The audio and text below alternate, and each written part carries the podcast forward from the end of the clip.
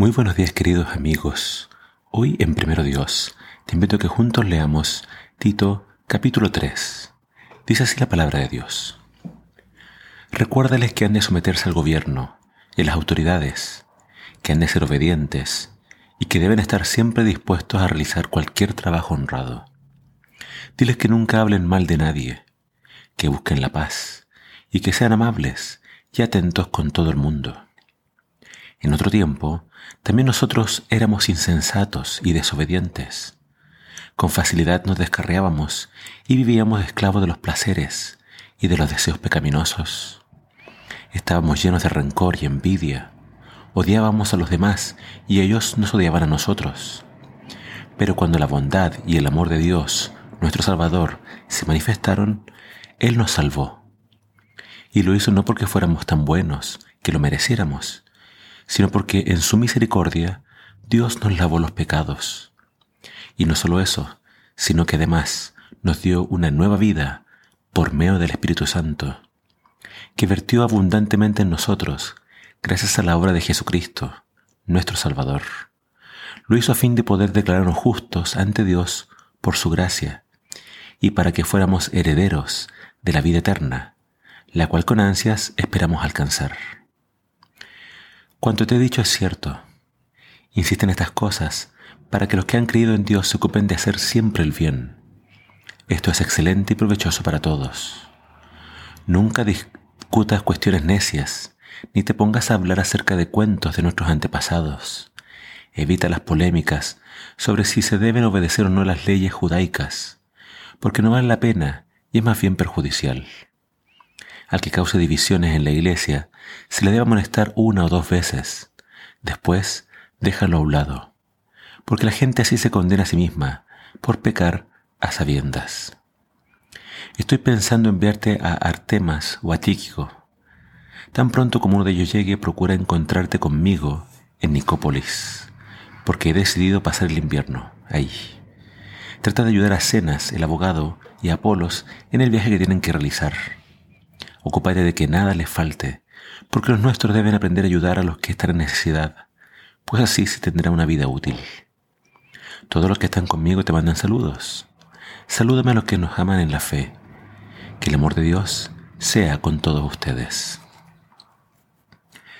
En estas instrucciones finales para Tito, me encanta ver cómo Pablo nuevamente le habla a Tito acerca de cómo debe llevar su ministerio de forma práctica. Y él nos habla de, comienza con el tema de la, del sometimiento a las autoridades, al gobierno, y cómo invita él a que le diga a los cretenses que sean obedientes y que estén dispuestos a trabajar honradamente. Les pide que obviamente busquen la paz, no hablen mal de nadie y sean siempre amables y atentos con todo el mundo. Pero luego les dice que bueno, y él se involucra acá, eh, habla en, digamos, plural, primera persona, nosotros. Dice, nosotros antes éramos insensatos y desobedientes, nos descarriábamos con facilidad y vivíamos esclavos de los placeres. Estábamos llenos de rencor y envidia y odiábamos a los demás. Cuando leo esto yo me, me cuesta un poco imaginar a Pablo en esa actitud, eh, él siempre dijo que fue judío toda su vida, fariseo, estricto en guardar la ley. Pero no sé si acá está siendo él muy sincero o simplemente está mostrando lo que nadie muestra. Es decir, a veces un religioso puede tener mucha apariencia de piedad, pero nadie sabe lo que está pasando por su mente y por su corazón. Y creo que acá Pablo está identificando con los pecadores y está siendo muy sincero. Es decir, yo puedo haber sido judío toda mi vida, pude haber guardado toda la ley, pero la ley no me salva. Y aunque guardaba la ley externamente o de apariencia, en mi corazón había rencor, envidia, había amor a los placeres, y yo era un insensato y un desobediente. Eh, Pablo nos habla de él antes, y Pablo dice, todos antes éramos así. No nos gustaba obedecer, nos rebelábamos por todo y odiábamos a todo el mundo. Pero una vez que conocí a Cristo, una vez que Él me salvó y me limpió de mis pecados, mi vida cambió. Y no me salvó porque yo fuera bueno o lo mereciera, dice, sino simplemente por su gracia y misericordia Él me lavó de mis pecados. Y dice el versículo número 7, lo hizo a fin de poder declararnos justos ante Dios por su gracia, para que fuéramos herederos de la vida eterna, la cual con ansias esperamos alcanzar. Fuimos salvos para no volver a nuestra antigua vida. Fuimos salvos para que nuestra vida cambiara. Entonces Pablo le pide a Timoteo que insista en eso.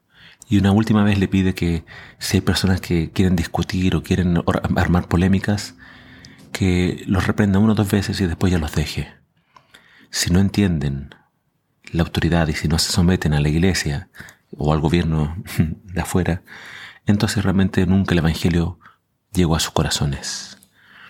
Que el Señor nos ayude a que el Evangelio haga una obra completa en nuestras vidas y que seamos personas que son siempre amables y que dejemos el odio, la envidia y las discusiones para otra gente. Que el Señor nos ayude a vivir en paz y a que vivamos una vida útil que siempre traiga beneficio a todos. Que el Señor te bendiga.